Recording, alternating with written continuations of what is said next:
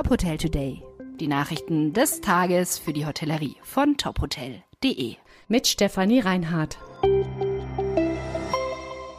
Dieser Podcast wird Ihnen präsentiert von FIBO, der weltweit größten Messe für Fitness, Wellness und Gesundheit. Die FIBO 2024 bietet ein verlockendes Angebot für die Hotelbranche mit attraktiven Fitnessangeboten, die neue Umsatzpotenziale eröffnen. Mehr erfahren Sie auf fibo.com.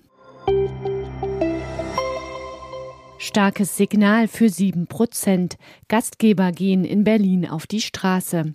Unter dem Motto Rettet die Vielfalt haben Gastgeber gestern am Brandenburger Tor ihrer Forderung Nachdruck verliehen. Von der Politik fordern sie den Erhalt von 7 Prozent Mehrwertsteuer auf Speisen. An der Kundgebung nahmen laut Veranstalter rund 200 Menschen teil. Das waren deutlich weniger als zuvor erwartet. Trotzdem konnten die Teilnehmer für Aufmerksamkeit sorgen. Mit großen Schildern und den Slogans Rettet die Vielfalt, sieben Prozent müssen bleiben und bunte Gastro statt Einheitsbrei haben die Teilnehmer auf ihre Situation aufmerksam gemacht. Für den Erhalt von sieben Prozent appellierten Vertreter von DEHOGA Unternehmen und einzelne Gastronomen. Veranstalter war der Gastronom Kemal Üres aus Hamburg mit der Initiative Vereint für die Gastro. Coffee Fellows übernehmen Hotel Goldener Knopf. Die Hotelgruppe hat das Vier-Sterne-Hotel in der Kurstadt Bad Säckingen gepachtet und sich auch das Vorkaufsrecht gesichert. Die operative Übernahme des Hotels soll im März erfolgen.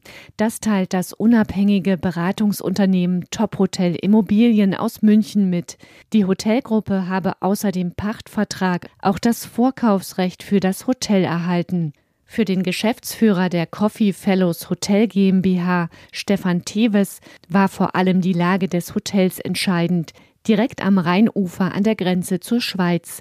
Das Hotel hat knapp 70 Zimmer und ist seit 15 Jahren in Familienbetrieb.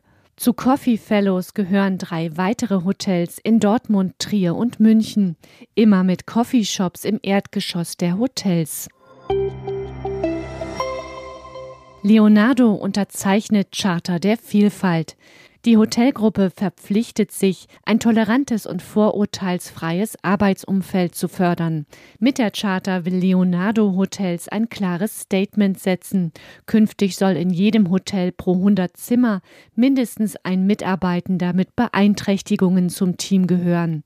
Außerdem gibt es Workshops und Trainings für die Zusammenarbeit in diversen Teams.